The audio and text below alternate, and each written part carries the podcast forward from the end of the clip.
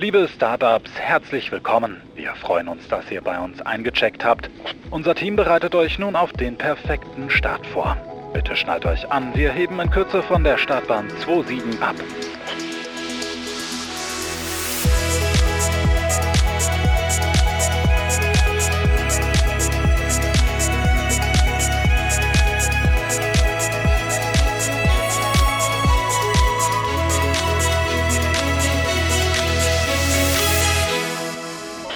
Crew ready for takeoff. Herzlich willkommen im Startbahn 27 Podcast. Mein Name ist Norman Müller und bei mir heute ist eine außergewöhnliche Unternehmerin. Wir werden auch gleich erfahren, warum, nämlich Anna Meusert. Hallo Anna. Hallo Norman, vielen Dank für die Einladung in deinem Podcast. Schön, dass du mit dabei bist hier. Der Nico kann leider heute krankheitsbedingt nicht dabei sein. Liebe Grüße an dich, lieber Nico, von uns beiden hier.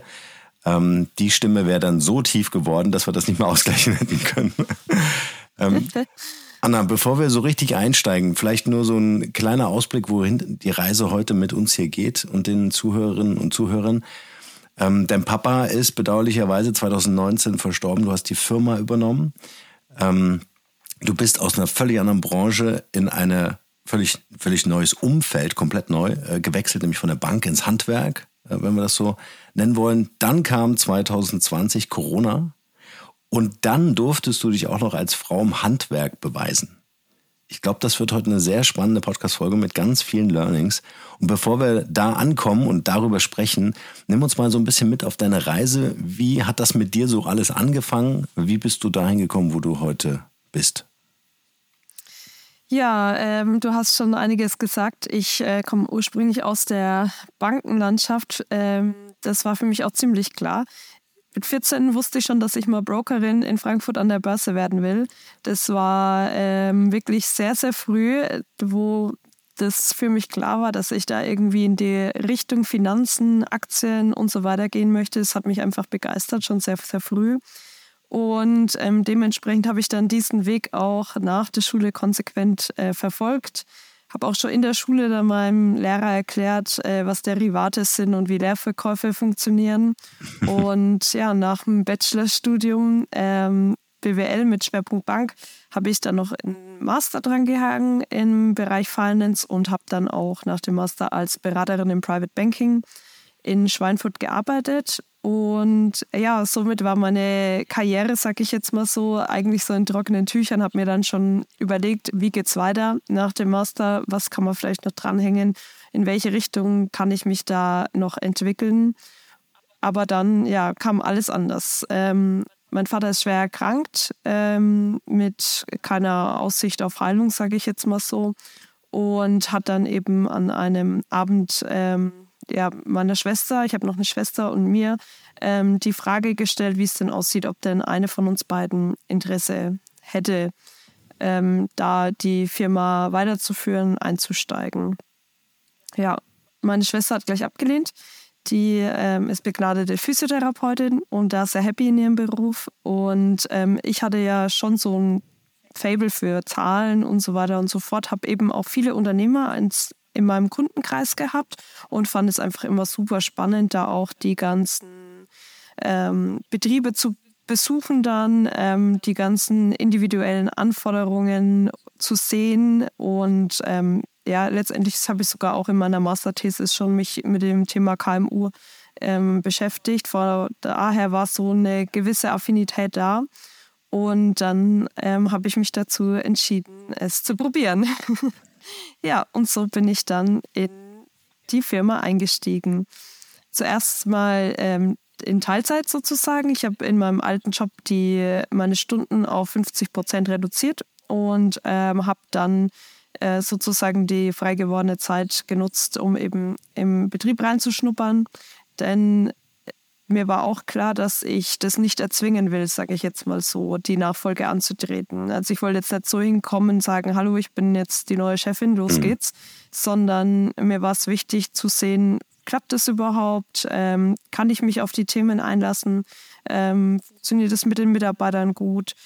Ja, das waren alles so Themen, die ich erstmal ähm, auch ähm, abklopfen wollte und ähm, habe dann aber letztendlich äh, mich natürlich dann Vollzeit für den Betrieb entschieden und habe meinen alten Job an den Nagel gehangen. Nach wirklich sehr, sehr anstrengenden Monaten mit der Doppelbelastung. Mhm. Und ja, bin jetzt sozusagen seit Anfang 2020 pünktlich mit Corona, ähm, was dann gleich der äh, nächste Schock natürlich war, ja. ähm, ins Vollzeit ins Unternehmertum gestartet. Ja. Lass uns mal kurz über Börse reden, weil das finde ich total spannend, weil das war auch so ein Jugendtraum von mir.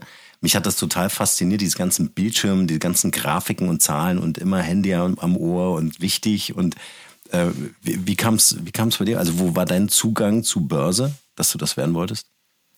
Ich habe tatsächlich mal ein Buch gelesen, ähm, als Jugendliche eben, wo es um das Leben einer Brokerin ging. Und es hat mich so fasziniert ähm, als äh, junges Mädchen, dass ich gesagt habe, das ist mein Ding. Also es war wirklich so dieses Ausschlaggebende, dieses Buch zu lesen, wie das alles abläuft und dann auch diese Schnelligkeit. Ähm, das hat mich einfach fasziniert und äh, darum bin ich an dem Thema drangeblieben, sage ich jetzt mal so. Ja.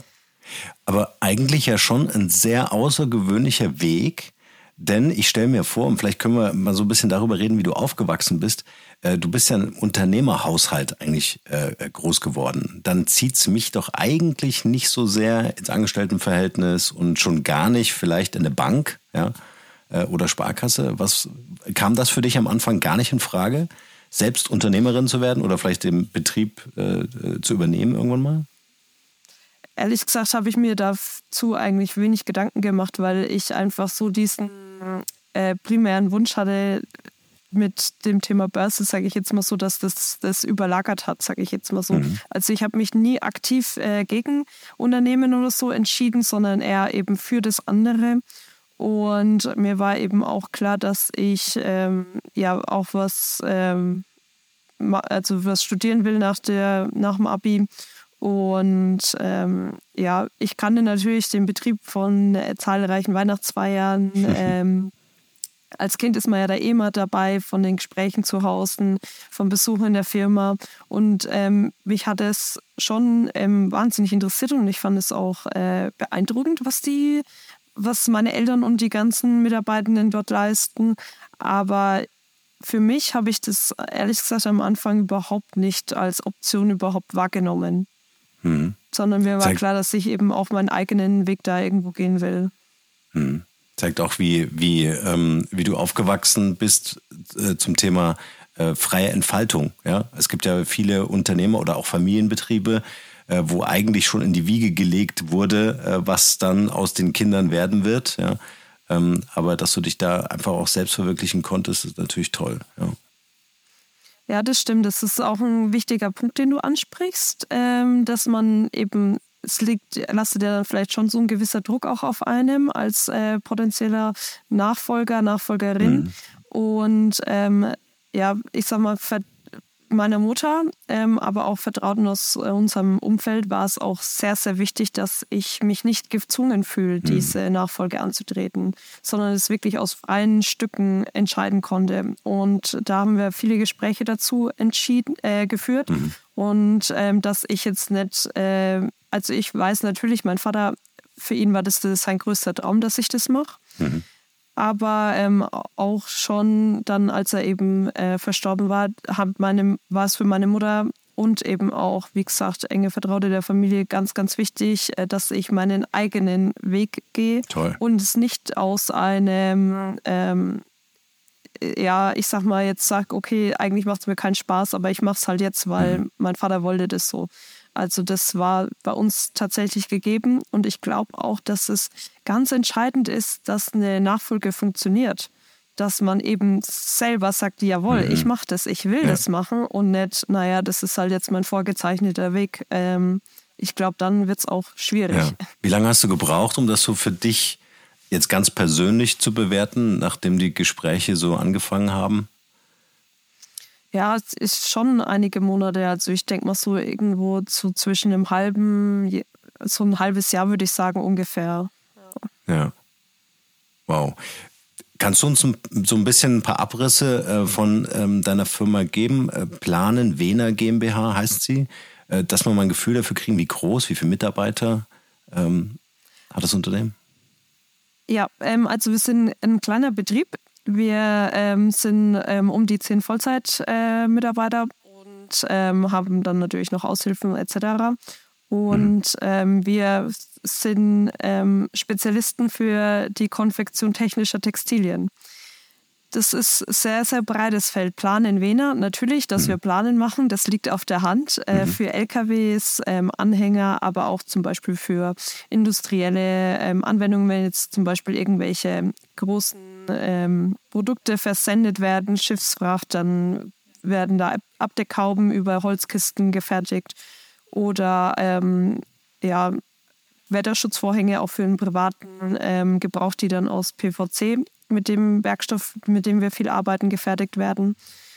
Der Beruf, den wir ausbilden und den unsere Mitarbeiterinnen und Mitarbeiter gelernt haben, ist, nennt sich Autosattler, mhm. ähm, Fahrzeugsattler. Ähm, das heißt, dass wir eben auch ähm, klassisch ähm, einen Autositz ähm, neu polstern können, neu beziehen können, Motorradsitzbänke. Ähm, ja, und da wir eben mit diesem Beruf einer der wenigen ähm, ja, Berufsbilder sind, die überhaupt noch nähen können, sind wir auch schon vor vielen Jahren zum Thema Sonnensegel gekommen. Mhm. Und das ist inzwischen auch ähm, wirklich ein äh, ja, wichtiger Bereich von uns. Äh, Sonnensegel, egal ob jetzt Halbjahressegel oder große elektrisch aufrollbare Anlagen, als sowas machen wir. Also wirklich ganz, ganz breit. Ähm, uns ist auch wichtig, dass ähm, die Kunden bei uns alles aus einer Hand bekommen. Das heißt, wenn jetzt zum Beispiel ein neuer LKW mit Aufflieger kommt, der kriegt neue Planen von uns. Wir beschriften aber auch das Führerhaus neu. Also wir liefern den Kunden passende Schilder, passende Banner, Fahnen. Also wirklich sehr, sehr breit. Und noch ein spezielles Thema, was wir abdecken, sind äh, Transportbänder. Mhm. Da wir natürlich auch ähm, schon lange Partner der Industrie sind, äh, machen wir auch PVC-Transportbänder, Zahnriemen, all sowas. Der Wahnsinn. Wie viele Unternehmen gibt es in Deutschland, die das machen, was ihr macht? Wenig. Vor allem in dieser Bandbreite. Das ist wirklich, ja, ähm, ja also klar, Autosattlereien gibt es einige. Mhm. Ähm, das sind oftmals dann noch deutlich kleinere Betriebe als wir. Dann gibt es natürlich auch technische Konfektionäre. Ähm, aber jetzt so, ich glaube, in dieser Bandbreite ähm, gibt es wenige, die das abdecken können. Hm. Jetzt stelle ich mir gerade vor, du hast uns äh, so ein bisschen mitgenommen auf deine Reise, wie es dazu kam, dass du die Firma übernommen hast. Jetzt wissen wir auch, was eure Firma macht. Ähm, Jetzt kommt der Tag, an dem du in dem Unternehmen stehst, äh, vor einem völlig neuen Aufgabenbereich, äh, der wahrscheinlich, und ich unterstelle das mal, männerdominiert ist, ja, wo es wahrscheinlich nicht so viele Frauen gibt. Wahrscheinlich bist du die einzige Frau in dieser Branche äh, ähm, äh, solcher Unternehmen, oder die das machen, was ihr macht. Äh, wie hat sich das angefühlt, dein erster Tag äh, in der Firma mit dieser ja, riesigen Aufgabe, dass dieses Schiff jetzt dann auch äh, zu führen. Ja. ja. also an meinen ersten Tag kann ich mich tatsächlich noch erinnern, als wäre es gestern gewesen. Mhm. Ähm, ja, weil es natürlich, also erstens mal was ganz, ganz schwer für mich war. Und warum ich glaube, ich glaube, das ist auch der Grund, warum ich mich so gut daran erinnern kann, ist, dass ich natürlich auch einen absoluten Umfeldwechsel durchgemacht habe. Ich kann mich erinnern, dass ich gefroren habe ohne Ende. Ich war natürlich irgendwo mein beheiztes großes Büro gewöhnt in der Bank und auf einmal, ähm, ja, ich sag mal, sind wir in großen Hallen unterwegs wow. und so weiter ja. und so fort. Da kriegst du natürlich nie die Temperatur zusammen, wie jetzt in einem abgeschlossenen äh, Büro. Natürlich gibt es ein Büro, aber da ist natürlich auch meistens die Tür offen und äh, ein Kommen und ein Gehen. Mhm. Und ähm, ja, von daher war das wirklich, also ist mir gut in Erinnerung geblieben. Und ja, natürlich hatte ich am Anfang keine Ahnung, was ich machen sollte, um ehrlich zu sein, weil mhm. ich war dann da, ähm, ja, und wie strukturiere ich so meinen Tag? Ähm, was sind meine Aufgaben konkret? Äh, ja, da ging dann erstmal das große Einarbeiten los. Und da war es wirklich Gold wert, dass ich so auf ähm, meine Kolleginnen und Kollegen vertrauen konnte, die mir wirklich ähm, vieles beigebracht haben. Also Samstag früh ähm, habe ich mich dann noch zusätzlich mit einem langjährigen Mitarbeiter getroffen, der mir dann Sachen vermittelt hat. Natürlich auch immer so Grundkenntnisse in unseren ähm, Fertigungsverfahren, damit ich das überhaupt überblicken und bewerten kann. Mhm. Ich habe Mitarbeiter begleitet, äh, wenn sie beim Kunden waren, ähm, bin zu Lieferanten natürlich und habe mir da erstmal so einen Überblick äh, verschafft und mich halt in die Themen eingearbeitet. Ja. Wow.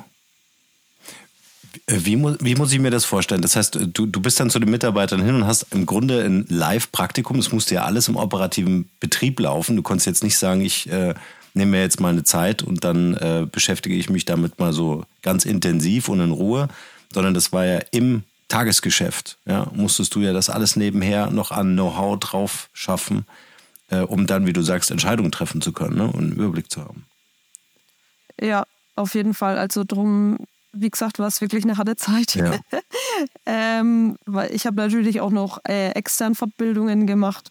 Gerade auch, was du sagst, zum Beispiel, das Thema Frau ist ja auch äh, schwierig im Handwerksbetrieb. Mhm. Also, ja, meinen Kollegen äh, wird alles geglaubt, sage ich jetzt mal so. Und wenn das Gleiche dann eine Frau sagt, dann ist man erstmal sehr, sehr skeptisch. Mhm. Und das ähm, dem wollte ich vorbeugen. Und darum bin ich jetzt heute zum Beispiel zertifizierte Befestigungstechnikerin. Sehr cool. Ähm, habe auch ähm, eine, ähm, eine Fortbildung gemacht im Bereich Folierung, auch wenn ich natürlich in der Praxis nicht ähm, dem nachgehe. Mhm. Aber ich, mir war es wichtig, auch ähm, da entsprechend ähm, Kompetenzen eben zu erlangen. Und darum habe ich natürlich auch eben an Wochenendkursen oder abends äh, noch eben mir da Wissen aufgebaut. Und ähm, ja, es lief aber wirklich ähm, also parallel zum operativen Geschäft natürlich. Und das war schon ähm, eine herausfordernde Zeit. Mhm. Und wir haben natürlich, ähm, als ich dann eben entschieden hatte, dass ich ähm, in Betrieb gehe, habe ich mit meiner Mutter zusammen eine kleine Besprechung mit allen Mitarbeitenden organisiert und ähm, wir haben sie dann dort informiert und es wurde sehr, sehr positiv aufgenommen. Und dass ich das mache. Und darum ähm, konnte ich da auch wirklich auf die Unterstützung zählen, ähm, weil mhm. ich glaube, ohne das wäre es ähm, sehr, sehr schwierig geworden. Würdest du sagen, dass das der Schlüssel war letztendlich, dass die Mitarbeiter dich akzeptiert haben, dass im Vorfeld und währenddessen immer gut kommuniziert wurde, Teambesprechungen und was sind die nächsten Schritte, dass ihr die Mitarbeiter mitgenommen habt? Ja, das glaube ich schon, dass es einer der Haupterfolgsfaktoren war. Ja. Einfach, weil äh, ohne, also wirklich definitiv. Und ähm, ich glaube, es ist auch sehr, sehr wichtig, dann eben auch den Leuten vor Ort, die das ähm, seit Jahren machen, ähm, mhm. in so einem kleinen Betrieb, das ist ja auch äh, praktisch wie eine Familie, halt sehr wertschätzend und auch ähm, offen und vertrauensvoll mhm. zu begegnen als Nachfolgerin oder Nachfolger. Und dann ähm, kann man auch auf deren Unterstützung zählen. Ja. Spricht für die Unternehmenskultur, die dein Papa aufgebaut hat, ja, die sich dann ja auch zeigt, dass die Nachfolge dann auch, ich sag mal, ohne größere Probleme, natürlich mit Herausforderungen, völlig klar, aber möglich ist. Ja. ja. Magst du eine, äh, eine Story mit uns teilen, wo dir nochmal klar wurde, wie schwierig das eigentlich ist als Frau im Handwerk?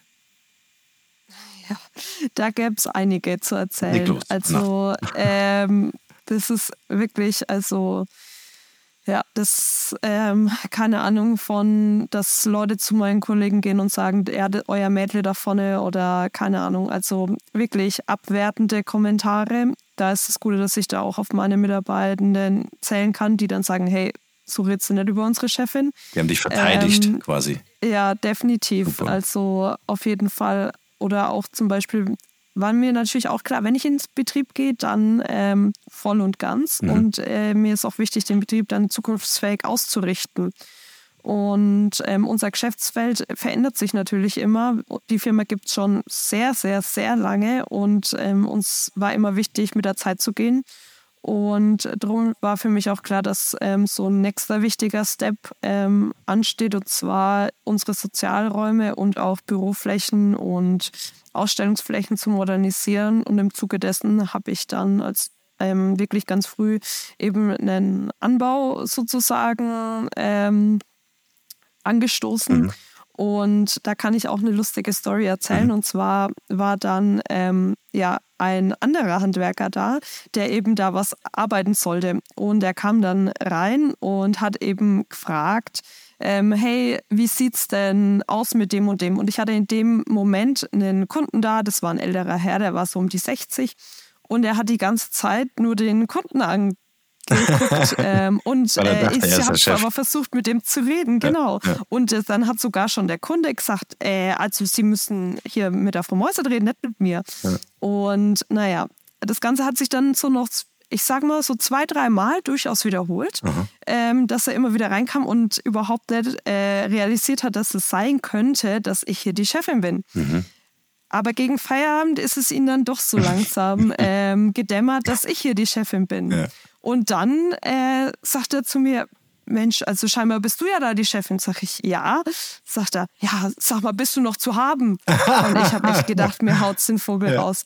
Ich habe echt gedacht, es ist jetzt nicht sein Ernst. Also den ganzen Tag werde ich ignoriert ja. und dann, wenn er denkt, äh, oder ist ihm langsam dämmert, dass ich hier die Chefin bin, dann auf einmal so. Eine also, Story. Das war wirklich, ich habe gedacht, ich bin im falschen Film. Ja. Das ist der Wahnsinn. Das erinnert mich auch an eine Geschichte. Wir haben jetzt auch hier gebaut und meine Frau hat das alles designt und äh, Handwerker ausgesucht und eigentlich in 90 oder 95 Prozent der Fälle, wenn die Handwerker, dann die verantwortlichen äh, Unternehmensinhaber bei uns waren, um Angebote zu besprechen oder sowas, dann habe ich mich immer so an den Tisch gesetzt, dass ich eher so ein bisschen abseits sitze. Ja. Und ähm, die haben immer meinen Blick gesucht, ja. Und ich habe immer gesagt, hey, sie wird das entscheiden. ja, also ja. Ähm, das finde ich, ähm, und gerade im Handwerk kann ich mir halt vorstellen, dass das extrem schwer ist. Also es ist einfach auch ein anderer Umgang untereinander, also der Herren der Schöpfung, die ja nun mal äh, da äh, die, die, ähm, die, die Vorherrschaft in Anführungsstrichen haben. Ähm, gab es auch mal so einen Moment, wo du gesagt hast, hey Leute, ich, das, das geht jetzt nicht mehr. Also so ein wirklich äh, so, ein, so, ein, so ein Tal der Tränen, wo du gesagt hast, dann irgendwann, äh, ich muss hier durch, ja, aber das ist wirklich nicht mehr tragbar. Hier müssen wir was ändern. Also ich sag mal so, ich glaube, ähm, jetzt so mit den Mitarbeitern gab es es nicht, mhm. ähm, äh, weil da wirklich das Verhältnis gepasst hat. Ja. Und ich glaube, da ist es auch wirklich so, dass Frauen da auch um auf den Umgangston untereinander einen wahnsinnig positiven Einfluss haben. Mhm. Also es war dann schon so, dass am Anfang so, ja, aber Anna, wenn ich dann mal, dann ist es nicht so gemeint und wir, naja, wir reden halt anders miteinander. Und ich glaube aber wirklich, dass sich, ähm, dass sich da auch der Umgang untereinander deutlich verbessert und ähm, es da halt einfach ganz, ganz wichtig ist, dass es positive Beispiele gibt.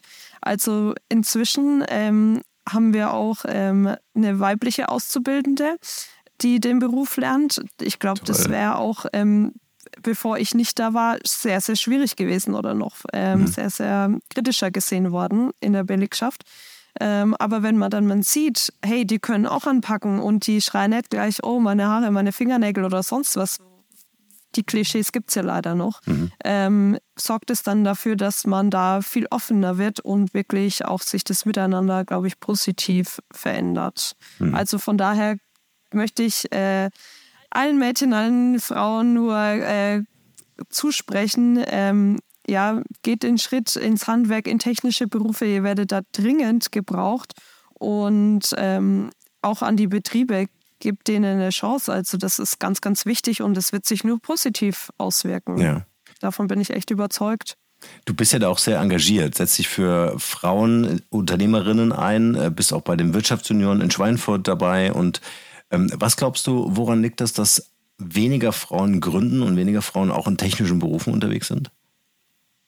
ich glaube wirklich, dass es ähm, auch das Thema Sichtbarkeit und äh, positive Beispiele ist, die halt wirklich immer wieder transportiert werden müssen, dass man halt sieht, Mensch, ähm, das geht, ähm, das funktioniert. Und ich denke, daran wollen eben auch die Wirtschaftssenioren natürlich arbeiten, ähm, aber auch, es gibt ja auch gezielte ähm, Verbände, wie jetzt zum Beispiel den Verband äh, Deutscher Unternehmerinnen, dass man einfach die positiven Beispiele aufzeigt und äh, zeigt, hey, hier, äh, die haben es auch geschafft, ihr könnt es auch schaffen.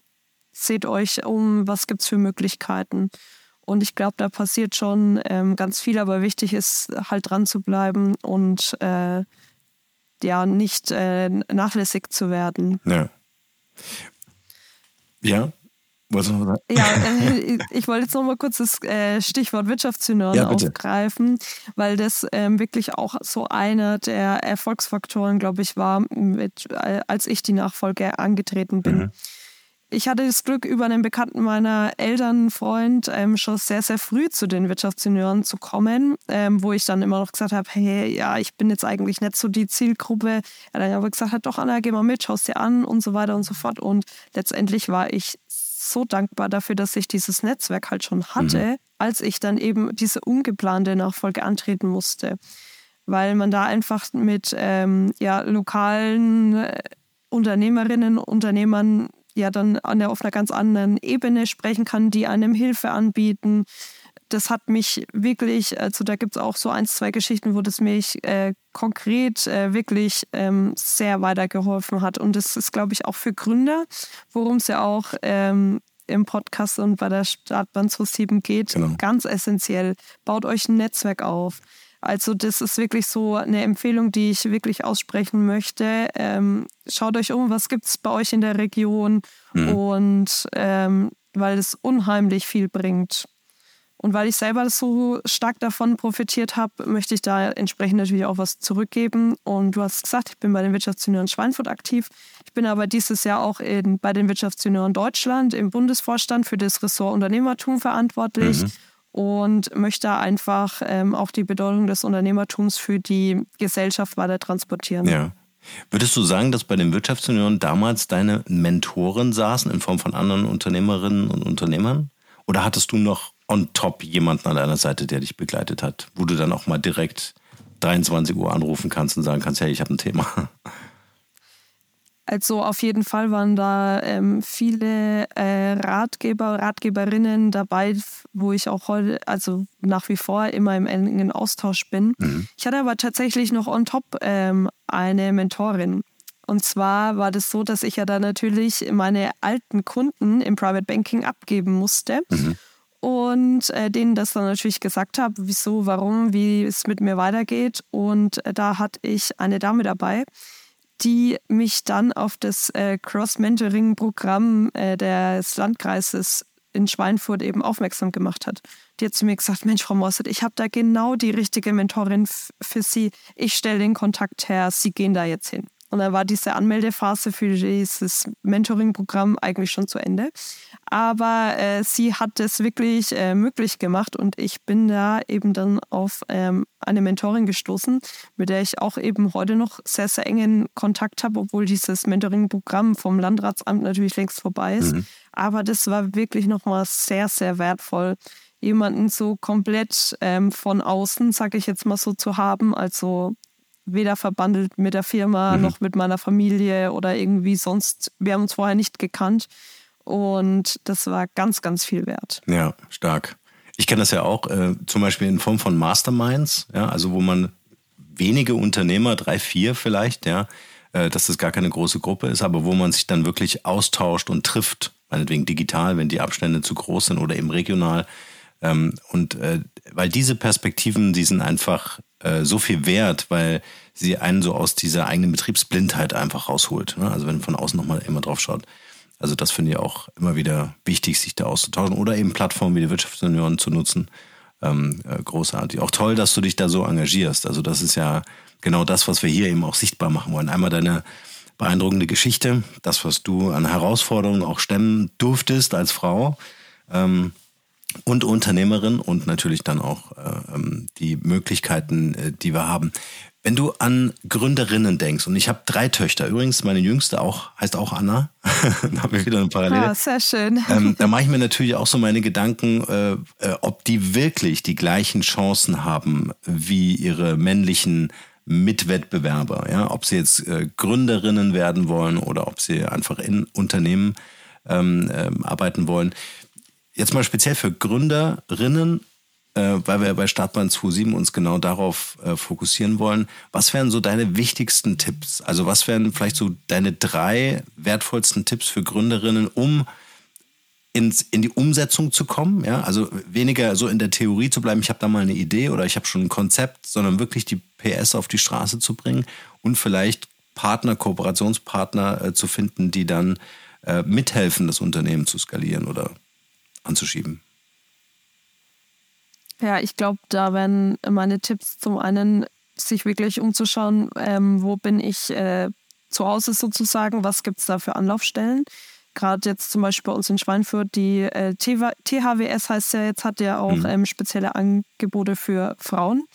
Und ähm, da einfach zu schauen, Mensch, was gibt es da für Partner, wo kann ich mich auch direkt ähm, hinwenden? Auch die IHKs haben ähm, solche speziellen ähm, ja, Damen-Circle, Frauenkreise, wie auch immer man das nennen möchte. Ich kenne jetzt auch ehrlich gesagt die genaue Bezeichnung nicht, mhm.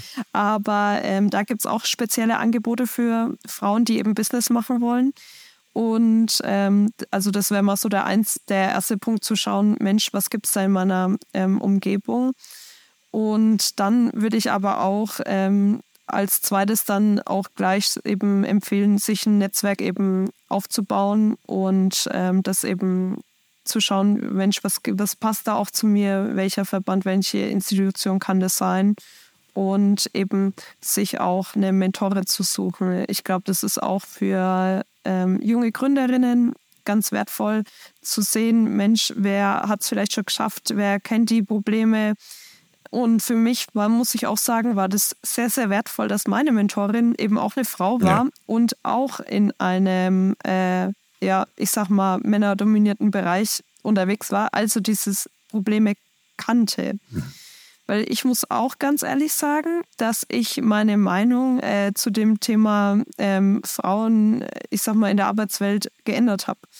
In meinem vorherigen Leben als äh, Bankerin war es nämlich komischerweise nie ein Problem, dass ich eine Frau war. Darum dachte ich auch nicht, dass es diese Vorbehalte noch gibt. Mhm. Ich war natürlich auf äh, Kongressen in Frankfurt, äh, konnte man die Frauen dann an zwei Händen abzählen. Es waren natürlich immer nur sehr, sehr wenige, was ja auch sehr schade ist. Aber trotzdem ist ein, wurde einem nie mit Vorbehalten begegnet. Darum dachte ich, um ehrlich zu sein, dass es dieses Problem gar nicht mehr gibt. Mhm und bin da auch, äh, habe auch nie gedacht, dass es mich dann im Betrieb äh, erwarten wird. Aber das hat mich dann echt umgehauen und ich habe also wirklich, ich habe nicht damit gerechnet, dass es noch solche Vorbehalte aufgrund des Geschlechts gibt, aber musste dann selber erfahren, dass sie doch noch in speziellen Bereichen da sind. Ich glaube, da müssen wir auch als Gesellschaft einfach das Problem äh, anpacken ähm, und halt die Beispiele, die es halt gibt, nach vorne bringen und auch so diese ähm, Erwartungshaltung, sage ich jetzt mal so, oder uns darüber Gedanken machen. Ich habe letztens eine Studie gelesen, dass ja zum Beispiel aus ähm, gemischten Klassen ähm, viel weniger Mädchen im, im MINT-Bereich ähm, landen, während ja zum Beispiel, wenn man nur Mädchenklassen ähm, anschaut, diese ähm, Frauen, die dann nachher in MINT-Bereichen sind, deutlich erhöht sind. Ist ja auch dann die Frage, keine Ahnung, es ist jetzt nur eine These von mir, woher kommt es? Bringen vielleicht die Lehrer schon die Annahme mit rein, dass die Mädchen vielleicht in Mathe, Physik schlechter sind? Oder wo kommt es her? Also das sind ja, glaube ich, alles so Punkte, wo man ansetzen müsste, mal zu schauen, warum ist es so? Spannend, ist, ja. Absolut. Ja, keine Ahnung. Absolut. Aber äh, ich sehe das genau wie du. Genau da müssen wir an, äh, anpassen oder äh, anfangen. Ja, also im Kindergarten, äh, wieso spielen die Jungs mit Bauklötzen und die Mädchen mit den Puppen? Ja, warum nicht umgekehrt? Ja. Ich baue mit ja, meiner stimmt, Anna, die ist jetzt vier, äh, wird genauso gebaut, wird genauso Lego gemacht. Ja, egal, das ist, da, da soll es gar keinen Unterschied geben. Aber da fängt die Prägung ja schon an. Ja. Ähm, äh, genau. Der Handwerker ist da von der äh, Phonetik, vom Wort her eben einfach äh, leider äh, ein Mann und äh, damit auch, ja, wobei die Attraktivität des Berufes sich ja auch verändert. Wenn ich mir überlege, ähm, äh, wir haben durch den Hausbau bedingt mit Handwerkern ja viel zu tun gehabt. Äh, die Dachdecker äh, bilden jetzt Drohnenpiloten aus, können eine Frau genauso machen. Ja? Äh, wobei auch auf dem Dach ein Dach eindecken eine Frau genauso machen kann. Äh, aber ich glaube, die Berufsfelder ähm, ändern sich jetzt auch ein Stück weit ja, und öffnen sich natürlich auch aufgrund des Fachkräftemangels. Kann ich eben nicht mehr auch nur sagen, ich nehme nur Männer, sondern dann äh, muss ich mich einfach öffnen, ja, um einfach auch zukunftsfähig zu bleiben. Ja. Ja, da bin ich bei dir. Also es gibt ja auch inzwischen also wirklich viel technische Unterstützung, sage ja. ich jetzt mal so, dass man eben nimmer so schwer heben muss, wie das vielleicht noch vor 50 Jahren der Fall mhm. war, wo das halt einfach nicht diese Hilfsmittel gab, die es heute gibt. Und ähm, ja, also von daher, das Berufsfeld wird, glaube ich, schon auf jeden Fall immer attraktiver. Also man wird lang nicht mehr so dreckig und ähm, was weiß ich, wie das vielleicht früher mal war. Und eben, weil man hat ja auch diese ganzen smarten Lösungen. Mhm. Und ja, das mit diesem Begriff, ähm, was du sagst, ähm, das assoziiert es halt einfach. Zu uns kommt immer wieder, ähm, also ich sag mal mindestens einmal in der Woche kommt jemand rein und sagt, wo ist denn der Chef? Dann sage ich, hallo, ich bin die Chefin. Dann haut es die Leute fast rückwärts um, weil die halt einfach nicht damit rechnen. Ja. Es ist einfach, wo ist der Chef? Ja, ja. Niemand fragt, wo ist die Chefin. Also klar, die, die mich dann kennen, vielleicht schon. Aber das ist einfach noch, ähm, glaube ich, so geprägt. Und gerade natürlich auch bei den Älteren ähm, vielleicht ein Thema. Ich glaube, bei vielen Jungen ist es da schon anders, weil es eben mehr Beispiele gibt, um da einfach, ähm, ja, wie du sagst, muss man ganz früh anfangen im Kindergarten, ähm, da einfach offen zu sein, mhm. dass es eben nicht äh, spezielle Männer- und Frauenberufe gibt, sondern auch, ähm, ja, das offen ist. Mhm. Und ich glaube, Bildung ist da wirklich ein Total. wichtiges Thema. Absolut. Jetzt, gibt ja auch so eine Studie zu äh, Schulbüchern. Ich glaube, also ich kann es nicht mehr genau zitieren, aber es kommt ja auf 100 Seiten oder 1000 Seiten Wirtschaft, äh, Wirtschafts- und Rechts-Schulbuch äh, eine Unternehmerin vor. Mhm. Äh, und sonst geht man ja immer vom Unternehmer und seiner Ehefrau aus. Ne? Also das ist ja auch das, einfach das Unterbewusstsein, was da entsprechend getriggert wird. Ja, also es gibt so einfach Bereiche, Unternehmensbereiche und ähm, da, da kann ich das Handwerk äh, gerade neben ähm, zum Beispiel Rechtsanwaltskanzleien äh, im Bereich M&A, also Merchant Acquisition, äh, stellen. Äh, da gibt es so viele Frauen, äh, die kannst du an einer Hand abzählen in ganz Deutschland. Ich habe mit der Renate Prinz mal ein Interview geführt. Beeindruckende Frau, äh, Partnerin der Anwaltskanzlei, ja. Und es ist unglaublich, also dass es so rar ist einfach, und so wenig gefördert wird. Also es ist gar nicht nur das Handwerk, ja. Und dann kannst, kannst du auch in andere Bereiche reingehen. Das ist, ähm, und da müssen wir was tun. Also da ist so viel Bedarf. Und Gott sei Dank äh, haben wir so viele Möglichkeiten. Ähm, das würde ich gerne noch äh, äh, wissen. Du hast vorhin gesagt, ihr habt eine Auszubildende, die diesen Beruf erlernt. Großartig. Was macht ihr noch, um das Thema Chefin intern wie extern zu transportieren oder auch Frauen einfach zu stärken für den Beruf? oder vielleicht auch euer Unternehmen zu öffnen, für Frauen, die bei euch arbeiten können und wollen? Ja, ich glaube, da ist halt wirklich, wirklich wieder das mit dem positiven Beispiel ähm, der Schlüssel zum Erfolg. Also wir ähm, bieten natürlich auch Praktikas an mhm. ähm, und haben da auch ähm, bald wieder ein Mädchen und schauen da einfach, dass wir so uns öffnen, dass man einfach mal hereinschnuppern kann, weil gerade bei uns in der Branche ist es ja auch so, dass man äh, gar nicht so genau weiß, was wir machen, sage ich jetzt mal so. Und da ist es einfach wichtig, mhm. ähm, das zu zeigen, sei es über Social-Media-Themen. Ähm, was machen wir konkret? Zum Beispiel haben wir auch so eine Aktion von Zonda, ähm, Zonda Says No äh, gegen Gewalt an Frauen, unterstützt natürlich dann mit äh, Fahnen Super, ja. oder da irgendwie, dass man sagt, okay, man gibt ja auch irgendwo ähm, was zurück in die Region und dann eben auch speziell für solche Themen, wo eben auch Frauen im äh, Fokus stehen, neben anderen Themen, die wir natürlich auch unterstützen. Mhm. Super. Anna, ich habe noch ein paar ganz kurze Fragen und brauche ganz kurze Antworten. Wird so eine kleine QA-Runde, habe ich mir äh, vorhin überlegt, bevor wir hier losgelegt haben. ich bin gespannt.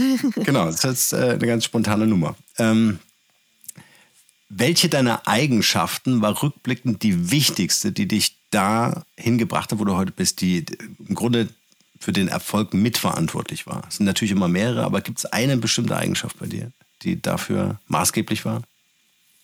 Ehrgeiz. Ehrgeiz. Sehr gut. Geht nicht, gibt's nicht. Äh, jetzt machen wir ein kleines Game, dafür brauchen wir dein Handy. Und zwar stell dir vor, du schreibst ein Buch. Äh, und äh, der Titel deines nächsten Buches ist die letzte WhatsApp-Nachricht. Wie heißt Oh. dein Buch? Muss ich jetzt mal nachgucken. Wem habe ich denn zurück? Ach so, ich habe geschrieben, ja, machen wir. Perfekt. Wie, wie cool ist das? Das, das wäre der Buchtitel. Äh, Und passt ja perfekt auch zur ersten, zum Ehrgeiz. Ja, ja, machen wir. Ja. Genau. Sehr cool. Äh, kannst du uns ein Buch empfehlen, was du gelesen hast, für dich einen riesen Mehrwert hatte und was du gerne hier teilen wollen würdest? Gab es so wichtige? Zum, ja, äh, und zwar ähm, 4000 Wochen Hm. heißt es, glaube ich. Oder muss ich mal nachschauen, wie das genau heißt.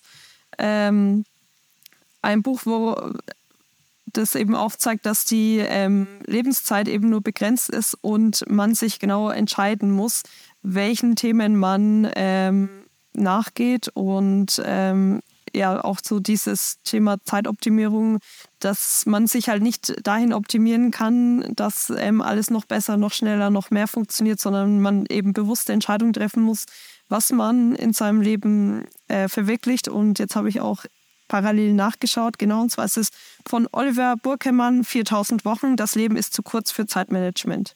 Würde ich jedem empfehlen. Wow, sehr cool. Wir packen das mit in die Shownotes dieser Podcast-Folge. Natürlich auch die Kontaktdaten zu dir und alles, was du so an Tipps gegeben hast, an wen man sich auch wenden kann, vor allem als Gründerin, äh, damit wir hier ganz besonderen Support leisten können. Denk mal an drei Personen, die du kennst aus deinem Netzwerk, die wir hier in diesem Podcast einladen sollten. Wer würde hier passen? Wer kann hier was für Gründerinnen und Gründer beitragen? Puh, da muss ich kurz überlegen. Ich glaube, äh, einige waren ja auch schon äh, da oder sind da. Also ich würde ähm, auf jeden Fall die Christina Bräutigam nennen, die äh, wirklich ähm, super aktiv ist und für mich auch immer ein offenes Ohr hat und ja auch zum Beispiel äh, bei der Campus Startup Night schon öfters mitgewirkt hat. Dann, wen würde ich noch ähm, nennen? So zum Thema Gr- Gründung. Jetzt überfalle ich dich voll mit den Fragen. Ich weiß, Ja, die waren voll. nicht angekündigt. Man merkt das. genau. Ja. Ähm, wer ist da noch äh, sehr aktiv? Also ich habe zum Beispiel auch noch ähm, eine Bekannte, die ist jetzt nicht aus dem Schweinfurter Dunstkreis, sondern von weiter weg, die Fatime, die auch sehr interessante Gründungsgeschichte hat ähm, und eben auch, was ja auch noch ein Thema ist, zum Beispiel viel weniger Migrantinnen und Migranten gründen. Also die würde ich dir auf jeden Fall Super. noch ähm, ans Herzen, ans Herz legen. Und dann noch eine dritte Person, wer fällt mir da noch ein und eine spannende Geschichte zu erzählen hat. Äh. Ich denke mal so wie der zum Beispiel wäre ja auch das Thema bei uns in der Region schon ähm, mega lang ja, antreibt, ist ja auch der Volker Bräutigam, der ist ja bestimmt schon auf eurer Liste. Ist drauf. Ja. Ähm, genau. Ja, also Super. von daher hoffentlich spannende Geschichten und Kontakte. Anna, wir sind eh in Kontakt. Wenn noch einer fehlt, wenn dir noch jemand einfällt, da bin ich mir sicher. Oder wenn uns noch, wenn wir noch jemanden brauchen, weil wir schon unsere Gästeliste abgearbeitet haben, dann melde ich mich auf jeden Fall bei dir. ist total wichtig. Sehr cool. Anna, ich würde dir gerne das Schlusswort für diesen Podcast, für diese Podcast-Folge hier überlassen, äh, mit der Frage, was wäre deine wichtigste Botschaft? Also, wenn ich das alles jetzt nicht gehört habe, sondern jetzt nur die letzten 30 Sekunden dieses Podcasts höre, was willst du den Leuten mitgeben? Was soll im Kopf bleiben und im Herzen? Ja, dass man es wagen soll, dass man, egal ob Gründung, Nachfolge, dass man es ähm, einfach äh, probieren soll, ähm, zuversichtlich sein, sich ein Netzwerk aufbauen ähm, und dranbleiben, dann wird man das schaffen und ähm, wird erfolgreich werden. Davon bin ich überzeugt. Schön. Ich danke dir vielmals für deine Zeit. Ich freue mich auf dein neues Buch, was wir jetzt kennen. Den Titel zumindest. Und äh, vielleicht gibt es irgendwann mal ein Update hier im Podcast. Würde mich total freuen. Ja, sehr gerne. Vielen Dank für das Gespräch und ähm, dir noch einen schönen Tag. Dir auch. Danke, Anna. Tschüss.